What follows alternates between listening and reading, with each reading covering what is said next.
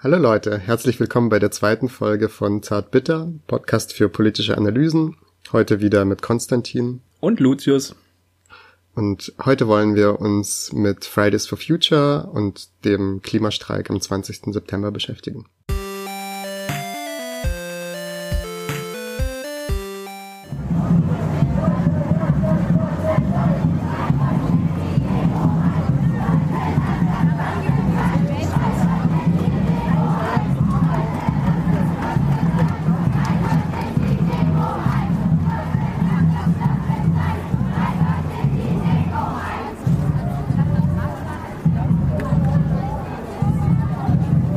Ja, wir waren ja am 20. September auch ähm, bei der Fridays for Future Demo oder bei dem Klimastreik in Tübingen, um genauer zu sein, in einer Universitätsstadt im Südwesten von Deutschland. Und vielleicht kannst du einfach mal schildern, wie du es fandest, ob dir was aufgefallen ist. Ich fand die Demo eigentlich ganz cool insgesamt. Es waren viele Leute da und eine nette Stimmung und es gab keinen Krawall oder so stehe auch nicht so auf Krawall bei Demos und das war ja auch keine linksradikale Demo so wirklich. Ähm, und ich fand die Reden auch ganz gut, die gehalten wurden, also vor allem von den, von der Organisationsgruppe von der Demonstration gab es eine Rede von einer Schülerin, die fand ich ziemlich gut. Die hat so nochmal ein bisschen dran erinnert, dass es nicht nur darum geht, dass da Schüler auf die Straße kommen oder Schülerinnen, sondern eigentlich die ganze Bevölkerung eingeladen ist mitzumachen und dass es, um das Klima zu retten oder zu schützen oder wie auch immer, dass es dafür irgendeiner Systemveränderung bedarf. Was das genau heißt, ist mir ein bisschen schleierhaft ähm, geblieben. Es wurde auch nie ausgeführt, aber dass es halt ein bisschen mehr ist als einfach nur die übliche Reformpolitik, die die Regierung macht. Und das fand ich eigentlich so zwei ganz gute Punkte wollte ich noch am Anfang sagen, weil ich wahrscheinlich den Rest des Podcasts schon mehr so meckern werde darüber. ich glaube, was mir sonst vor allem bei den Schildern und bei den Reden aufgefallen ist, war, dass recht viele so Appelle kamen, die man eher so als Appelle an das Individuum lesen könnte. Also da ging es darum, dass man kein Fleisch essen soll und mit dem Fahrrad fahren soll und nicht mehr fliegen soll. Und das war immer so ein bisschen unklar gehalten, sollen sich jetzt die gesellschaftlichen Bedingungen ändern? Soll jetzt die, keine Ahnung, industrielle Tierhaltung verboten werden? Oder soll jeder Einzelne gucken, dass er halt einfach kein Fleisch isst? Also ich habe es immer so eher interpretiert, dass es Appelle an, an die Einzelnen waren.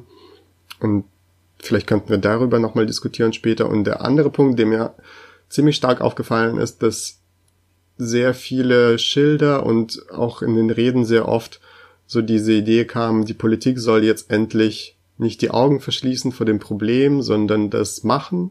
Also sehr viele äh, Forderungen ging, waren so ein bisschen in die Richtung, macht doch endlich mal, äh, labert nicht, sondern macht doch endlich mal. Es gab dieses Schild, da stand drauf, ähm, machen ist wie wollen, nur cooler. Das hat so für mich äh, ganz gut eingefangen. Also es gibt eigentlich keinen so konkreten Vorschlag, was die Politik machen soll. Ähm, die soll halt endlich mal das Problem zur Kenntnis nehmen und äh, das angehen. Aber es wird jetzt aus der Bewegung und auch von den Demonstrantinnen meistens nicht gesagt, was da passieren soll. Okay, die MLPD war dabei, die hat wahrscheinlich eine konkrete Idee. Die MLPD und ihre chlorreichen Umweltgewerkschaften. genau. Es gab schon so vereinzelt auch Leute, die mit konkreten Vorschlägen da waren ähm, glaube ich, auf den Schildern, aber so der Tenor war schon, wir sagen nur, dass es ein Problem gibt und der Staat oder die Regierung ist dafür zuständig, da jetzt was zu machen. Und das finde ich auch teilweise problematisch, aber da können wir vielleicht auch ähm, nochmal diskutieren. Wie fandest du es genau. denn? Also ich fand's klasse. Ähm, in Tübingen waren 9000 Personen auf der Straße. Ich vermute mal, dass die VeranstalterInnen auch so ein bisschen überfordert waren von dieser Masse. Ich habe nämlich gar nicht so viel von den Reden mitbekommen, weil es einfach zu voll war und dann halt die Lautsprechertechnik doch nicht so gut war. Ich glaube, die waren, wurden auch so ein bisschen überrollt von ihrem eigenen Erfolg. Insgesamt, wenn ich so durchgegangen bin, ähm, neben so bekannten Gesichtern aus der linken Tübinger Szene, ähm, waren es einfach, die meisten Leute waren mir unbekannt, klar, bei dieser Masse auf jeden Fall. Es waren viele junge Leute, es war weiblich. Also ich hatte so den Eindruck, dass mehr Frauen und Mädchen daran teilgenommen haben. Ich fand es sehr kreativ. Also die Schilder, die hochgehalten wurden, man mit frechen Sprüchen. I want a hot boyfriend, not a hot planet. Ähm, oder Kurzstreckenflüge nur für Insekten. Ähm, das fand ich halt ziemlich klasse. Also das ist ähm, manchmal auch eine Kreativität, die ich mir bei der durchschnittlichen Antifa-Demo auch wünschen würde, um ganz ehrlich zu sein. Ähm, ich wollte noch mal ganz kurz zu den Krawallen ganz am Anfang angehen. Ähm, es gab auch also es gibt häufig auch auf Demonstrationen deswegen keine Krawalle, ähm, weil das was mit dem Polizeiverhalten zu tun hat. Also es sind ja nicht nur die bösen Demonstrierenden, sondern ähm, die Polizei war da, ist natürlich auf so eine Demo, reagiert die viel zurückhaltender und weniger repressiv. Also ja, ähm, stimmt. Genau, das darf man jetzt nicht nur den Demonstrierenden anlasten. Genau. Ja, zu der Frage ähm, nach Kritik man ist ja immer so ein bisschen, also es war eine richtig große Demo, es war bundesweit, waren über eine Million Menschen auf der Straße. Und früher hieß es ja auch mal so manchmal ein bisschen kritisch, don't believe the hype. Ähm, ja, gibt es, du hattest ja jetzt schon ein paar Punkte angeführt, gibt es auch Kritik an Fridays for Future?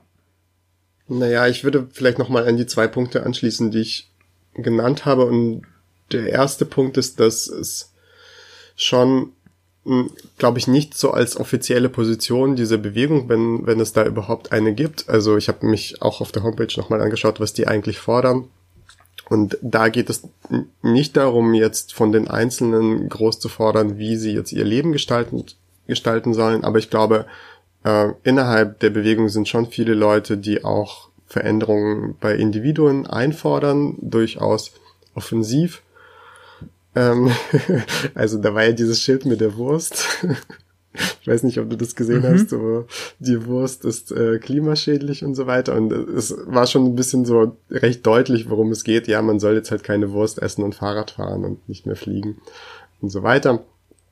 Und ähm, ich würde erstmal, glaube ich, zustimmen, dass es natürlich nicht funktioniert, ohne dass die Einzelnen ihr Leben verändern diese Klimaerwärmung aufzuhalten. Aber andererseits ist es auch so, dass sich das durchaus ignorant zu konkreten Lebensbedingungen von Menschen stellen kann. Also manche Menschen können halt schwer aufs Auto verzichten, wenn sie zur Arbeit müssen oder wenn, gerade wenn sie ein bisschen außerhalb wohnen und dann in, in Stadtkern arbeiten. Und ähm, das mit der Wurst, da könnte man noch irgendwie sagen, ja gut, irgendwie stirbt niemand, wenn er keine Wurst mehr isst, aber trotzdem, es gibt halt auch Gewohnheiten bei Menschen. Und eigentlich finde ich es immer hilfreicher zu sagen, wir müssen vielleicht die Bedingungen so ändern, dass es den Menschen leichter und attraktiver fällt, ihr individuelles Verhalten zu ändern, als ähm, Menschen einfach so unmittelbar aufzufordern. Das ist natürlich immer so ein bisschen ein Konflikt auch vielleicht. Also ich bin auch gar nicht dagegen, dass man ähm, durchaus persönliches Verhalten kritisiert und das verändern will, aber ähm, ich finde, da stößt man sehr schnell an bestimmte Grenzen und dann wird auch die Auseinandersetzung oft sehr konfrontativ, was sie auch in bestimmten Fällen sein kann. Also wenn es um Nazis geht oder sowas, kein Problem, aber es gibt bestimmte Fälle, wo es halt, finde ich, sinnvoll ist zu sagen, wir versuchen durch bestimmte Maßnahmen die Bedingungen zu ändern, anstatt jetzt gleich so zu fordern.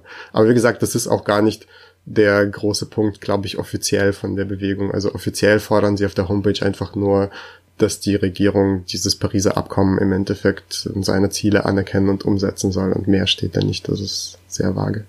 Mhm.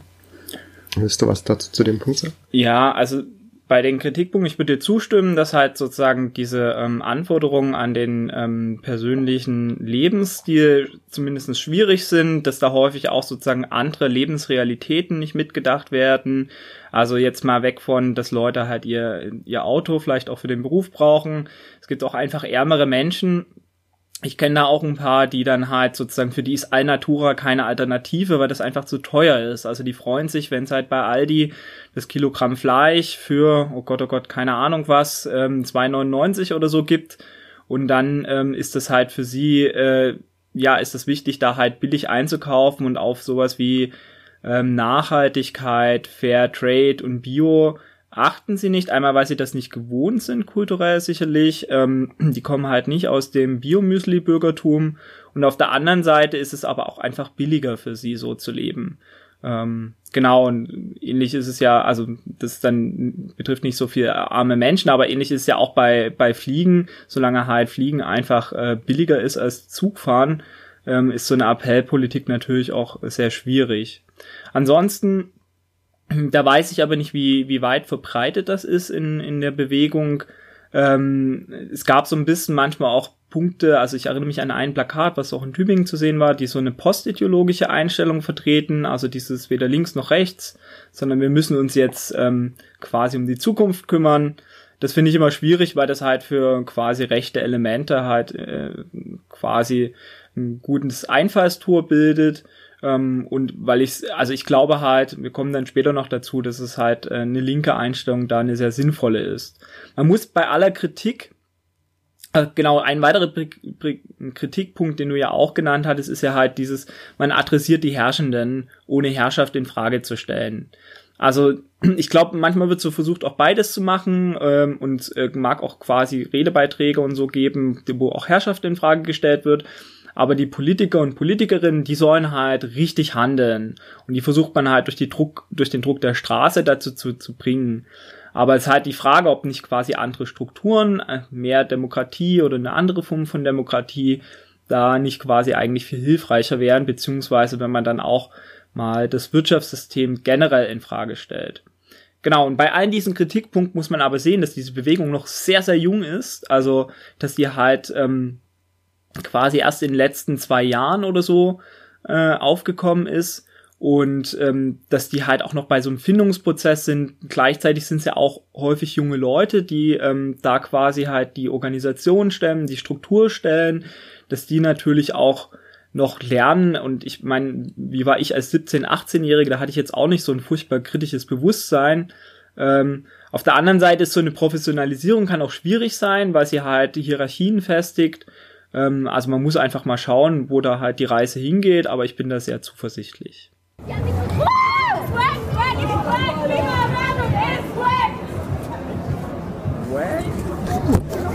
Mein Gott, ich bin alt geworden. Verwenden Wörter, die ich nicht kenne.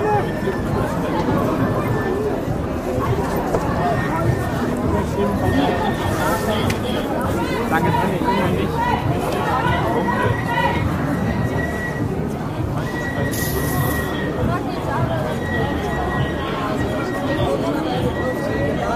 Das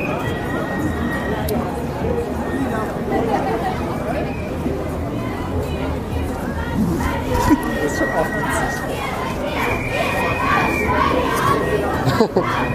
warte, warte. Ja, komm, drehst du mal um. Kann ich mal euch? Ja, natürlich.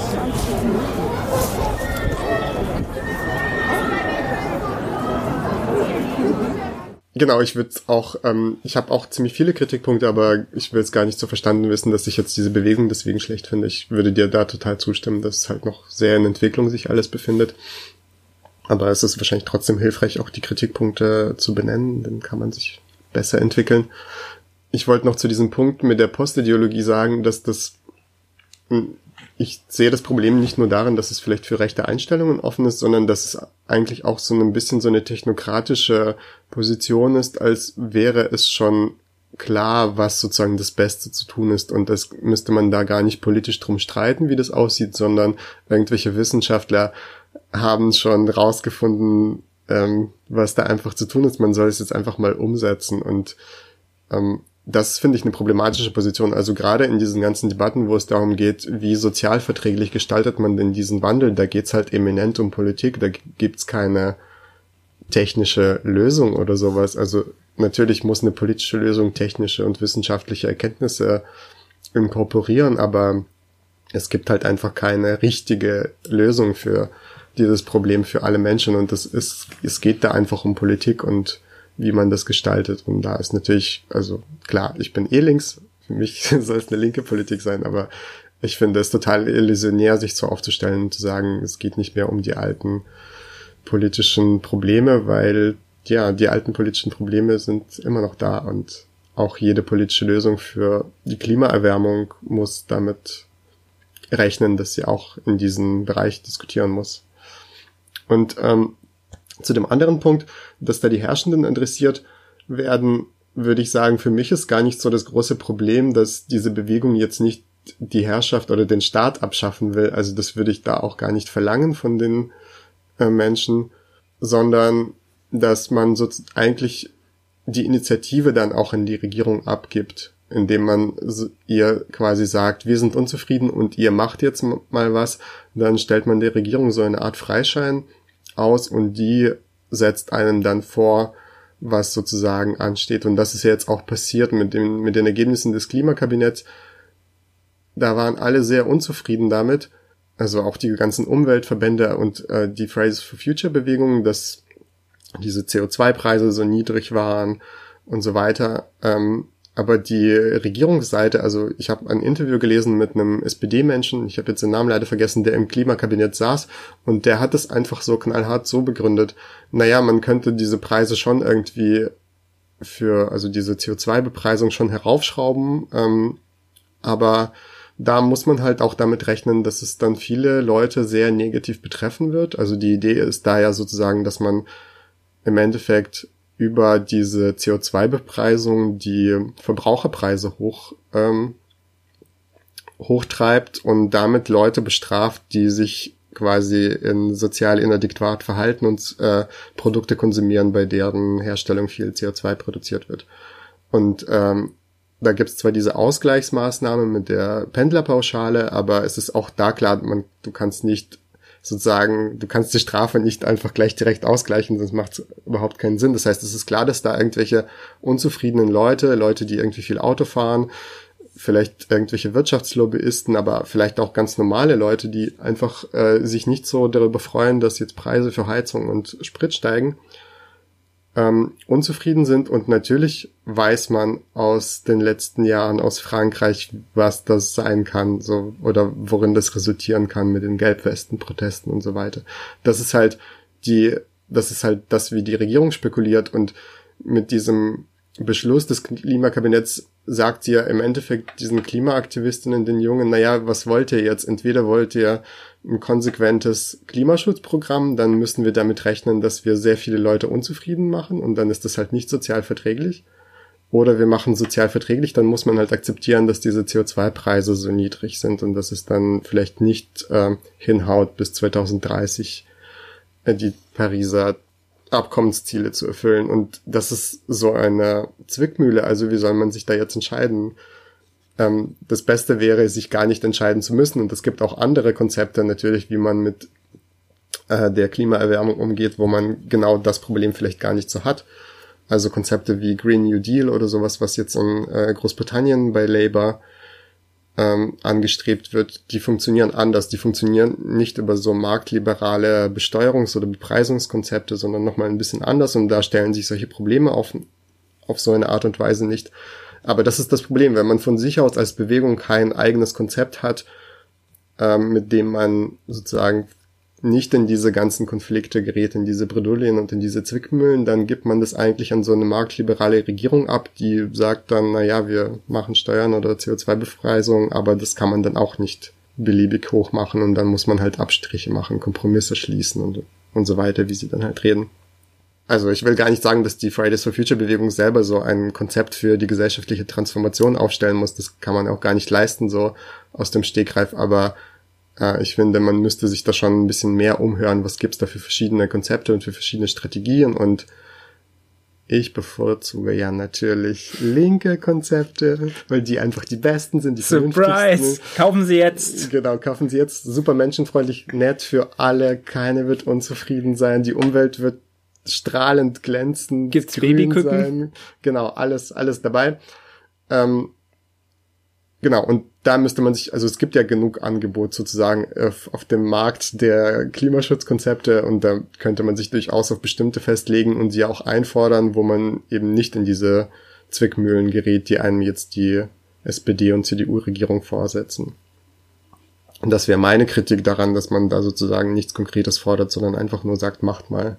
Hm. Also dann wird halt gemacht und dann muss man irgendwie damit auch zurechtkommen ist halt die Frage, woran das liegt, dass es keine konkreten Forderungen gibt. Also weil sie noch nicht so weit sind, also weil sie eben noch so jung sind Oder ist das tatsächlich vielleicht auch das Konzept an sich? Weil immer, wenn man sich auf eine spezielle oder bestimmte Forderung ähm, stellt, also die aufstellt, dann kann sein, dass es halt erstens die Streitereien aufpassen, ausbrechen, dass halt Leute sich sozusagen davon entfernen, dann sagen, nee, sorry, das ist nicht mein Ding. Also, dass es dann halt wieder aufsplittert. Ich weiß nicht, ich könnte mir auch vorstellen, dass es bewusst so ist, dass man halt das äh, im Unkonkreten lässt, sozusagen. Ja, das hat auf jeden Fall Vorteile. Also dann können einfach mehr Leute mitmachen bei der Bewegung. Ähm, ich denke, man muss halt einfach gucken, ob die Vorteile die Nachteile aufwiegen.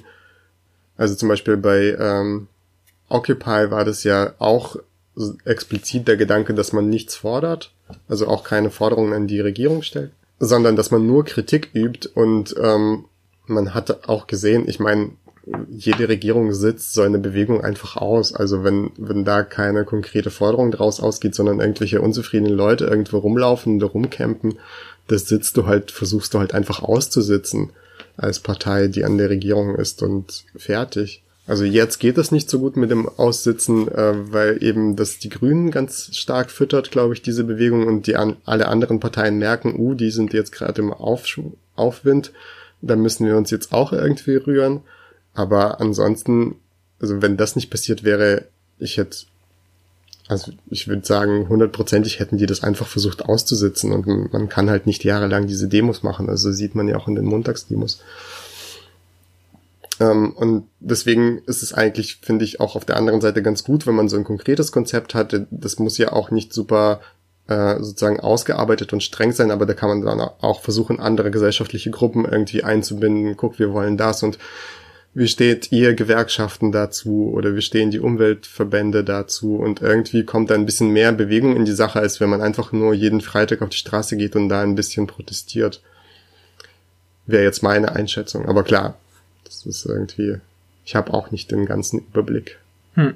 Ja, ich habe mir noch die Frage gestellt, ist die Klimabewegung eigentlich links? Ähm, weil, genau, ich glaube jetzt von den Leuten, die da mitgelaufen sind, würden sich jetzt vermutlich bloß eine Minderheit selber als links definieren. Ähm, genau, also was sagst du dazu? Ähm, ich weiß nicht, ob sich die Mehrheit als links definieren würde oder nicht. Ich finde, so von den Forderungen ist es schon eine linke Bewegung. Ähm, also es ist ja auch sogar in der offiziellen Rede des äh, gefallen sozusagen System Change statt äh, Climate Change, also Systemwandel anstatt Klimawandel. Und dass dieser Systemwandel ähm, wird zwar nicht so genau ausgeführt, aber geht schon in die Richtung von so einer inklusiveren, demokratischen, sozial gerechteren und auch natürlich nachhaltigen Gesellschaft. Insofern glaube ich von der Richtung her, von den Forderungen und auch vom Auftreten ähm, ist es schon eine linke Bewegung. Ob das den Protagonistinnen und Protagonisten selbst bewusst ist, ja, lass ich mal so stehen, weiß ich nicht. Ähm, und natürlich ist das jetzt vielleicht keine linke Bewegung in dem Sinne von wir wollen Revolution und Sozialismus und so weiter, das nicht, aber darauf ist ja Linke nicht beschränkt auch. Warum findest du die Frage so interessant eigentlich? Ja, ich finde, also weil wir ja beide ein Selbstverständnis als Linke haben, ist es einmal spannend sozusagen zu sagen, ähm, sind das, also nehmen wir daran bloß teil, indem wir da von außen reingehen, oder ist das quasi was, wo dem wir, wo wir halt das, diese Bewegung auch dem zuordnen würden, dem wir angehören? Und ähm, weil es ja eben auch diese postideologischen Tendenzen gibt, also wo man sagt, weder links noch rechts, und ich würde nämlich tatsächlich auch sagen, dass sie halt eine linke Bewegung ist. Ähm, das heißt ja aber auch, dass sie halt sozusagen die größte linke Bewegung der letzten 20 Jahre vermutlich ist. Also zumindest zahlenmäßig und vor allen Dingen auch was die ähm, da, quasi, dass die halt junge Leute erreicht. Das gab es ja bisher noch nicht. Du hattest jetzt Occupy gesagt oder die Montagsdemos. Die waren ja im Schnitt, also wenn ich mich richtig an die Zahlen erinnere, auch um einiges kleiner und dann halt auch äh, häufig um einiges älter. Also da waren weniger junge Leute und explizit Schülerinnen und Schüler dran beteiligt. Ich glaube, sie sollte auf jeden Fall auch links sein, wenn möglich auch dem, also ein Selbstverständnis entwickeln, weil sie ja bloß global funktioniert. Also das funktioniert ja gar nicht, ähm, wenn man irgendwie das bloß im nationalen Rahmen macht. Ich habe jetzt keinen Überblick, ob das tatsächlich eine sehr westliche Bewegung ist. Ich könnte es mir vorstellen. Also gut, ich habe irgendwo mal gelesen, dass jetzt äh, eine ein, eine Schülerin in China äh, quasi auch demonstriert hat, also dass es da offensichtlich noch nicht so stark angekommen ist. Und gleichzeitig bietet sie ja auch die, das Potenzial für so eine ökonomische Kritik, eine grundsätzliche, weil ja ganz offensichtlich dieses ganze Desaster, die Klimaerwärmung halt sehr viel halt mit ähm, der Ökonomie zu tun hat. Dass da halt sozusagen, dass, dass da halt mehr quasi reingepackt werden könnte, auch bei der Ökonomiekritik, ähm, wenn es jetzt ein bisschen von diesen, äh, du musst dich individuell ändern, weggeht. Das fände ich halt total spannend. Ich will jetzt aber nicht so einen instrumentalisierenden Ansatz im Sinne von, das mü also ich würde es mir wünschen, aber ich äh, finde also ich finde es erstmal die quasi Leute, die das jetzt tragen, sollen das selber entscheiden. Und ähm, ich würde immer sozusagen für was plädieren, aber es ist jetzt nicht irgendwie mein neues revolutionäres Subjekt, davon halte ich eh nicht so viel, aber ich finde es total spannend, was für ein Potenzial da auch sozusagen sichtbar wird. Ja, ich glaube, ich würde erstmal sagen, also vom Thema her ist natürlich Klima jetzt nicht unbedingt oder Klimaschutz nicht unbedingt per se links und da können auch andere ähm, politische Programme dahinter stehen oder andere politische Weltbilder. Ähm, ich, das war jetzt so eine momentane Einschätzung, dass es eher schon in die, Richt äh, in die linke Richtung geht und ich würde schon sagen, dass man auch, glaube ich, als Linker versuchen sollte, da mitzumachen und das auch durchaus zu vertreten, weil ich glaube, dass linke auch Lösungspositionen zur Klimaerwärmung ähm, gar nicht so instrumentell auftreten müssen, weil ich tatsächlich ehrlich glaube, dass linke Projekte, sowas wie der Green New Deal, viel inklusiver sind eigentlich und auch viel mehr Leute mit ins Boot holen können in dieses Projekt und weniger Leute abstoßen würden, ähm, als das, was zum Beispiel beim Regierungsklimakabinett rauskommt oder bei so marktliberalen ähm, Lösungsansätzen. Und deswegen wäre das eigentlich im Interesse dieser Bewegung, finde ich, da, wie gesagt, mehr über Ökonomiegedanken sich zu machen und auch mehr über so vielleicht größer angelegte ökonomische Lösungen auch. Angst. Angst, dass vielleicht viele Leute doch so unpolitisch sind, wie man es unserer Generation immer eingeredet hat. Heute, der heutige Tag ist der Beweis, dass ich damit falsch lag. Zum.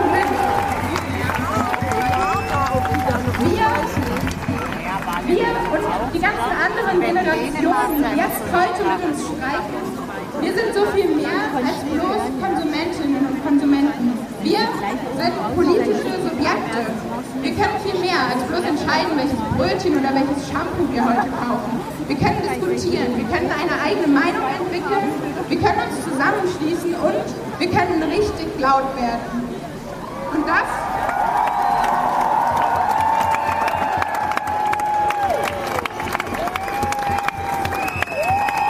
Und das ist eine Macht. Und diese Macht müssen wir nutzen. Vor allem, die müssen wir immer weiter nutzen. Heute darf nicht der Höhepunkt sein. Heute muss der Anfang sein. Kannst du noch mal was zu diesem Green New Deal sagen? Also ich habe noch so ein bisschen in Erinnerung, was der ursprüngliche New Deal, ich glaube unter Roosevelt war. Ähm, und was ist der Green New Deal? Und ist das nicht, also blöd gesagt, ist das nicht bloß grüner Kapitalismus? Also mit Keynes verbunden offensichtlich? Mhm, genau, für sich ist das schon grüner Kapitalismus. Ähm, ich glaube, Labour ist schon versteht sich als so eine Partei, die den Sozialismus anstrebt und für sie ist das nur so ein Baustein in, in einer größeren Strategie, aber für sich ist das nichts, was jetzt äh, über den Kapitalismus hinausgeht und ich glaube, der zentrale Unterschied äh, zu dem, was zum Beispiel jetzt im Klimakabinett beschlossen wurde, dass der Green New Deal eigentlich so ein Investitionsprogramm ist, ein sehr, sehr groß angelegtes Investitionsprogramm, weil ähm, da so argumentiert wird, bevor Menschen ihr Leben ändern sollen, müssen wir ihnen die Möglichkeiten dafür bieten. Also wir müssen quasi zuerst den äh, öffentlichen Nahverkehr ausbauen und dann von den Leuten fordern, dass sie auf ihr Auto verzichten. So rum muss es funktionieren. Und bei dem jetzigen Vorschlag ist das ja so, dass man sozusagen über Steuern oder über CO2-Bepreisung zuerst dieses Geld von den Leuten einsammelt und dann soll das dann in irgendwelche hm. komischen Initiativen investiert werden. Und das soll quasi zum Selbstkostenpreis passieren. Also der Staat investiert da kein zusätzliches Geld, sondern die Verbraucher zahlen quasi für diese Energiewende, weil es ja immer noch diese schwarze Null gibt bei der Regierung. Also man darf sich nicht verschulden und da irgendwie von sich aus Geld reinpumpen. Und das ist was anderes. Also die Keynesianer von Green New Deal argumentieren, dass das eigentlich ziemlich gut wäre, wenn der Staat sich da auch äh, mehr dran beteiligt, auch über seine eigene Verschuldung, einfach mehr Geld äh, in in Entwicklung von Infrastruktur, in Entwicklung von alternativen Energien, in Bezuschussung von gerade ärmeren Bevölkerungsschichten äh, gibt und das schafft dann auch Arbeitsplätze und wird alles voll cool sein. Also man muss sich das immer im Detail anschauen, inwiefern das aufgeht und wie gut, äh, wie Sound sozusagen die Konzepte sind. Aber im Prinzip finde ich die Idee, viel besser zu sagen, wir müssen den Menschen zuerst die Möglichkeiten schaffen und das muss der Staat irgendwie von sich aus machen und dann aber von ihnen irgendwie fordern, dass die auch ähm, oder ihnen das auch attraktiv machen, dass sie dann ihr, ihren Lebenswandel ändern. Das ist, geht nur dann, wenn man sozusagen diese neoliberale ähm, Politik von wir wollen keine Verschuldung und der Staat soll sich möglichst wenig einmischen und wir schaffen so Marktanreize, wenn man über die eigentlich hinausgeht und das machen eben diese keynesianistischen Ansätze. Hm, naja. Ja, ich finde, dann wird halt die Rolle des Staates weiter gefestigt. Und äh, ja, grüner Kapitalismus ist letztlich auch ein Kapitalismus, ganz offensichtlich. Ich habe aber ehrlicherweise jetzt auch nicht gerade in ähm, ja, meiner Tasche eine große Alternative zu bieten. Also quasi im groben Rahmen hätte ich schon Ideen, aber ähm, gerade bei diesen ökologischen ähm, Problemen habe ich jetzt äh, nichts auf die Schnelle. Ich würde es aber auch hinterfragen und schauen, ob man nicht noch was anderes finden könnte, als halt quasi was, was halt den Staat legitimiert, äh, der da als guter Vater eingreift ähm, und dann halt sozusagen äh, die Ka äh, Geschichte des Kapitalismus fortschreibt. Genau, das, das finde ich auch eine sehr spannende Frage. Was gibt's für Ansätze, die vielleicht darüber hinausgehen? Und es wäre vielleicht auch interessant, das nochmal ausführlicher zu diskutieren, aber im Prinzip gibt's ja auch äh, Vorstellungen von so einer demokratischen Kontrolle von Unternehmen, die das überflüssig macht, dass man mit irgendwelchen äh, Marktanreizen, von denen man sich immer nicht so genau weiß, was da rauskommt und wo man dann immer nachjustieren und nachregulieren muss und wo dann Unternehmen auch durchaus immer wieder Schlupflöcher finden und so weiter, dass man dieses ganze Krempel sozusagen zur Seite steht und sagt, wir haben gleich irgendwie eine demokratische Kontrolle über den Produktionsprozess, über die Unternehmen und da wird es gar nicht erst ähm, dazu kommen, dass die quasi Wirtschaft unkontrolliert in Konkurrenz miteinander versucht, äh, bei der Erwirtschaftung von Profiten da sich möglichst um irgendwelche Regularien rumzuschlängeln und dann äh, die Umwelt quasi zerstört. Und das ist dann, glaube ich, eine ziemlich große Debatte, wie kann man das, also was heißt gesellschaftliche Kontrolle über die Unternehmen? Also da gibt es ja auch sehr viele Vorschläge von Gemeinwohlökonomie über irgendwie kommunale Rätestrukturen, wo dann verschiedene gesellschaftliche Gruppen wie Gewerkschaften, die Bürger, die Konsumenten, die Umweltschutzverbände sitzen und dann darüber entscheiden, wer darf zum Beispiel bei uns ein Unternehmen öffnen und wie soll das beschaffen sein und was sollen die eigentlich produzieren und nach welchen Richtlinien soll das funktionieren. Dann gibt's so Vorstellungen von Betriebsdemokratie, weil ja die Beschäftigten in einem Unternehmen durchaus selber ein Interesse haben können, dass ihr Unternehmen nicht die Luft verpestet und wenn sie mehr Entscheidungsmöglichkeiten hätten, würde die Produktion möglicherweise anders aussehen. Also da gibt es sehr viele Konzepte, die natürlich über so eine politische Lösung von oben hinausgehen. Und da müsste man sich auch damit befassen, glaube ich, langfristig, weil natürlich ein grüner Kapitalismus, wie du sagst, immer noch Kapitalismus ist, immer noch sagt da der Staat von oben irgendwie den Menschen, was sie machen sollen. Es gibt, so würde ich sagen, schon freundlichere Arten und Weisen, das zu machen, aber langfristig müsste man eigentlich über was anderes sich Gedanken auch machen. Genau, also ich sehe halt nicht so die antikapitalistische Perspektive, wenn man jetzt ähm, das sozusagen so ein bisschen ökologisch einrahmt, die Wirtschaft, und dann halt aber sie grundsätzlich noch gewinnorientiert ist, dann vielleicht so bestimmte Vorgaben macht, dass es ökologisch ähm, also sauberer ist, dass dann die Filter da sind und so weiter. Ähm, aber es halt generell noch um Gewinn geht und dann und halt nicht um die Bedürfnisse, also dass die Wirtschaft halt nicht bedürfnisorientiert produziert. Noch dazu, wenn es halt weiterhin eine Aufteilung der Welt in Staaten geht, dann sind ja immer die ähm, quasi Voraussetzungen oder die Regeln und Gesetze sehr unterschiedlich. Das heißt, wenn äh, quasi einer Firma das irgendwo nicht passt ähm, und das nicht vielleicht irgendwie so ein Hauptabnehmerland ist, also wo man halt nicht auf die Konsumenten und Konsumentinnen verzichten will, dann zieht man einfach in den anderen mit den laxeren oder gar keinen ökologischen äh, Gesetzen und Regeln und produziert dort und ähm, dann ist das halt, also da ist es auch nicht so hilfreich.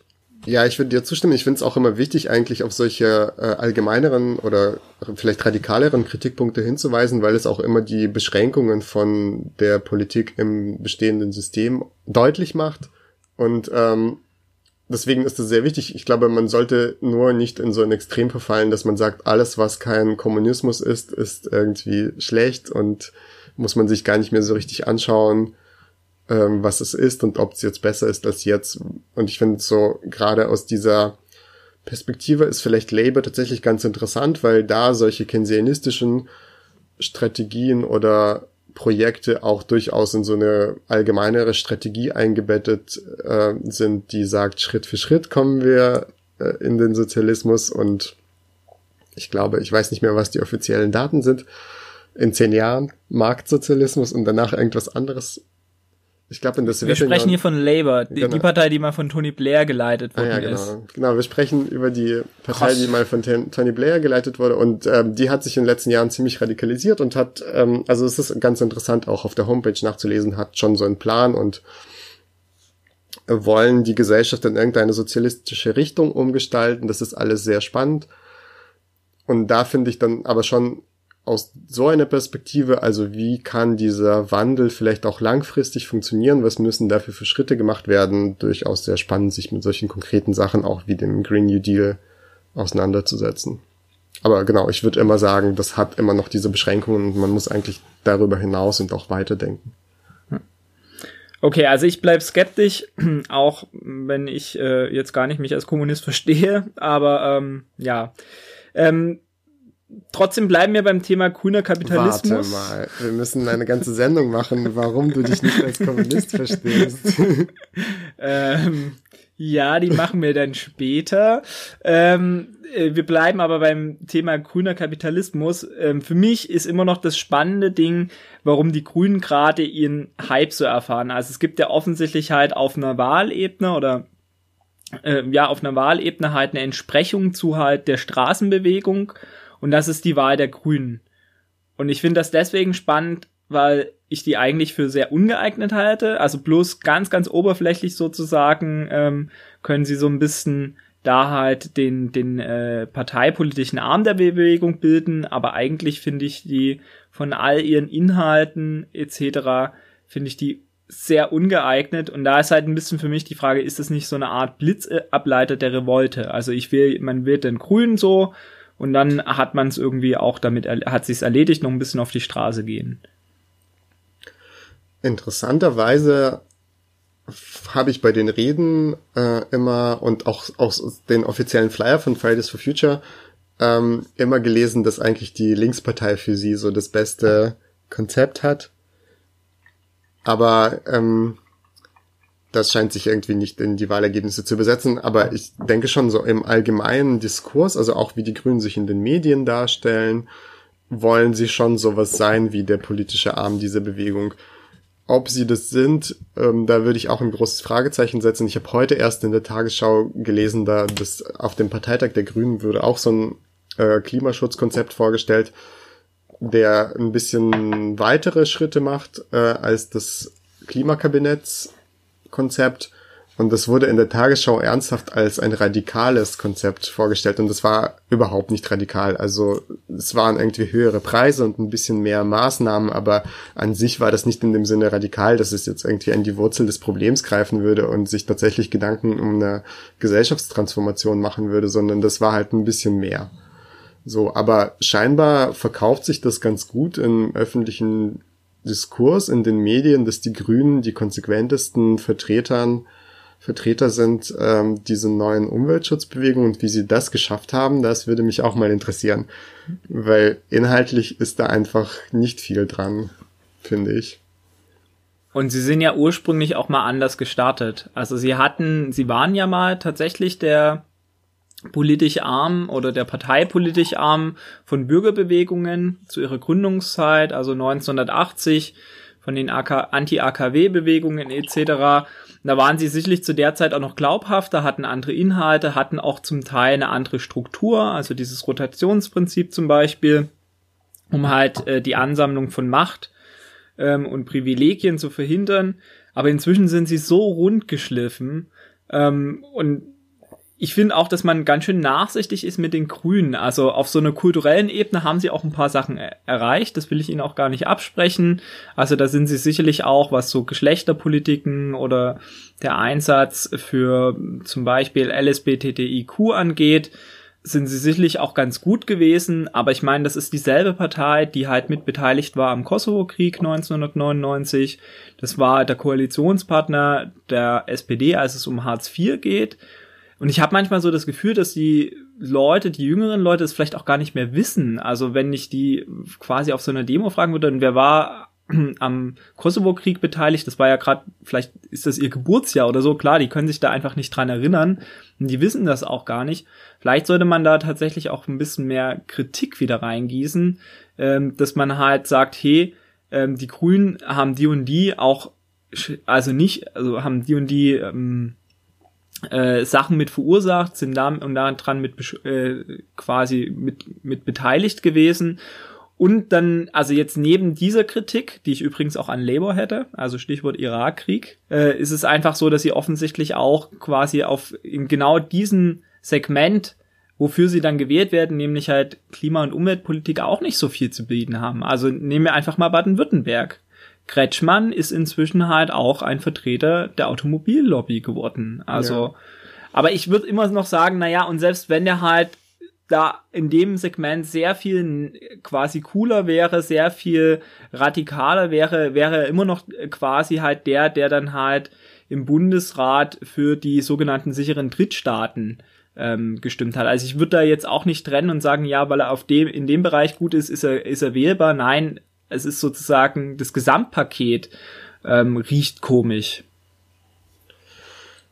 Ich glaube auch, dass die Grünen mittlerweile, es gibt ja durchaus diese Thesen, dass die Grünen zu einer neuen Volkspartei werden, ähm, vielleicht für eine neue, sich entwickelte, entwickelnde Mittelschicht, die ein bisschen äh, sozialliberaler ist und mehr auf Nachhaltigkeit achtet und so weiter und vielleicht auch offener gegenüber in Migrationsfragen und in diesen ganzen Sachen und dass Leute, die vielleicht bei anderen Parteien, also die SPD ist ja wirklich mittlerweile sehr unattraktiv geworden und die CDU ist auch glaube ich, nicht für alle was, die bei diesen anderen Parteien keinen Anschluss finden, dass die irgendwie mehr oder weniger automatisch die Grünen wählen.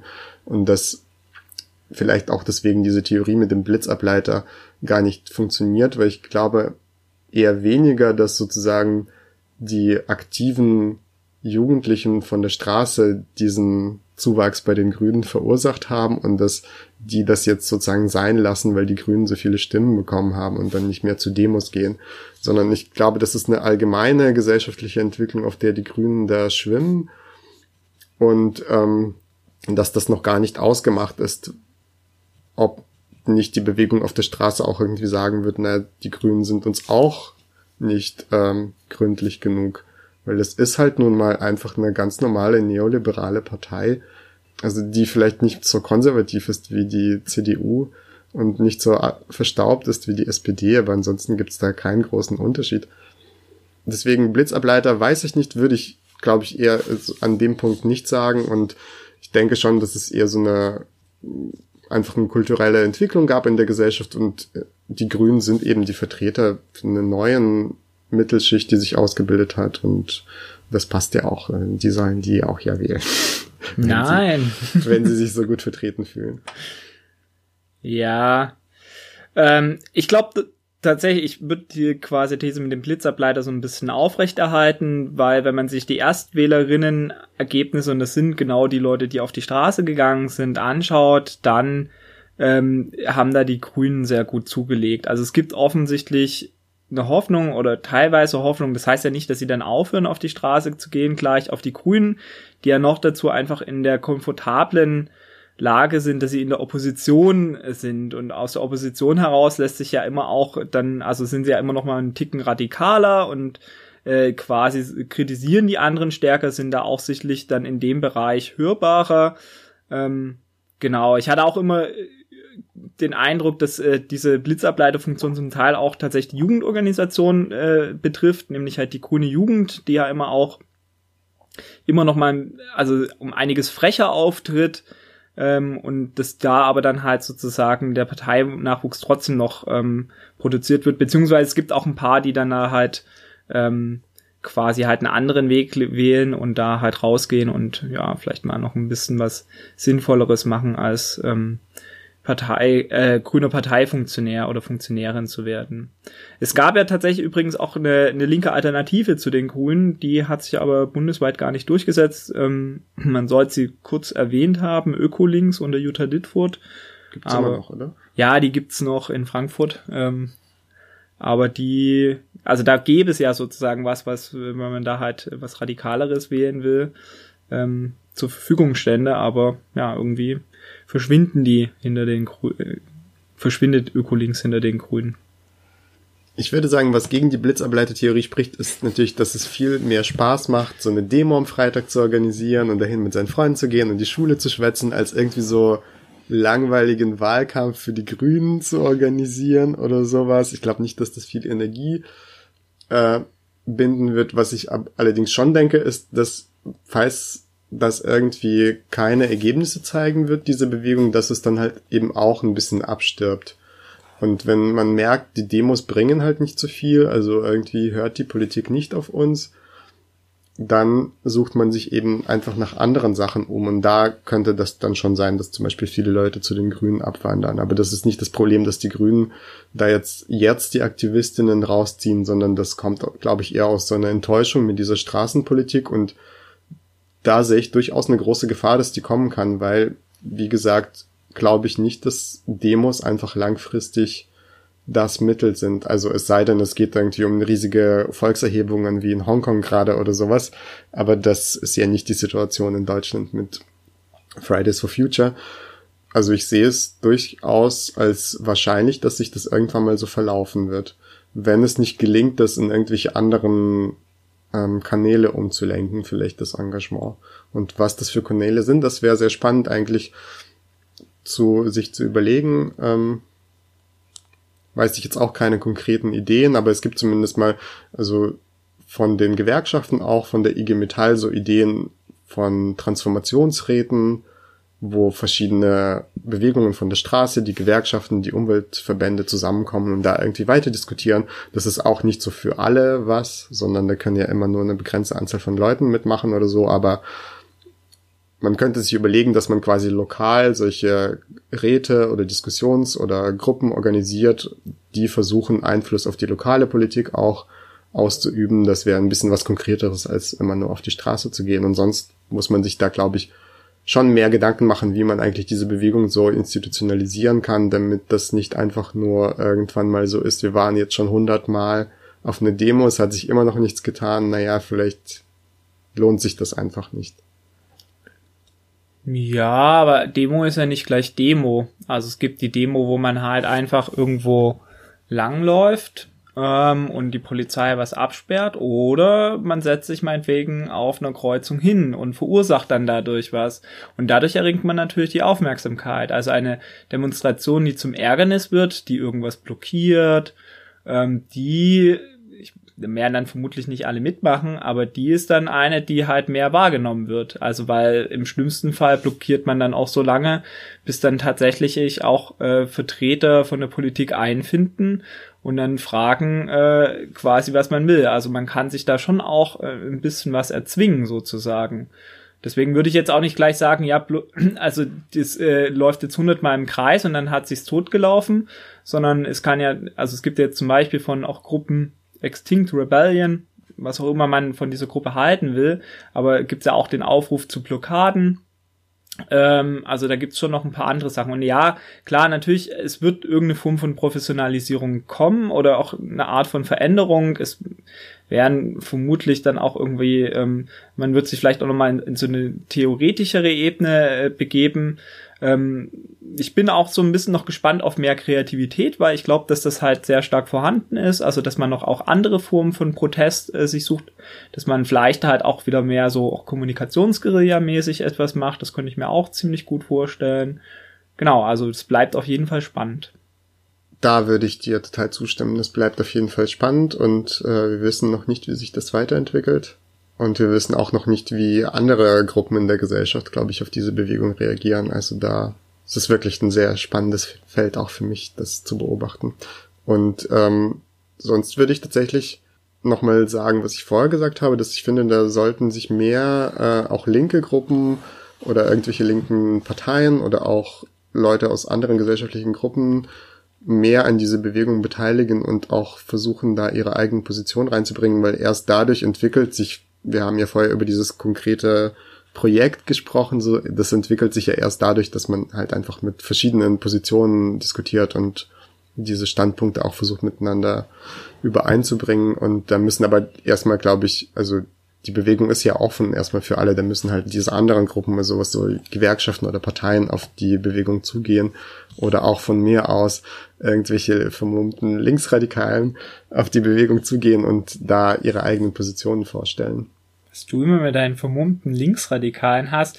Es sollte auf jeden Fall aber nicht so ein instrumenteller Ansatz haben. Also ich hoffe, dass da auch quasi die Jugendlichen sozusagen schon allein durch den Stil das ablehnen werden, wenn dann irgendwie so Leute, ja, übrigens, das ist mein Weg zum ähm, und dann halt aber nicht auf gleiche Augenhöhe. Also es ist ein Unterschied zwischen jemand überzeugen und quasi versuchen, jemand halt so zu ködern, finde mhm. ich jedenfalls. Und da gibt's immer wieder auch die lustigen kleinen, ähm, auch Linken, äh, Politsekten, die da versuchen, was zu drehen, aber ich. Äh, Tell ja. the name. Nein. Gib mir ein M. Gib mir ein L. Ja, tatsächlich auch die stalinistische MLPD natürlich, die da versucht. Aber die sind einfach zu unattraktiv. Ja, das denke ich auch. Ja.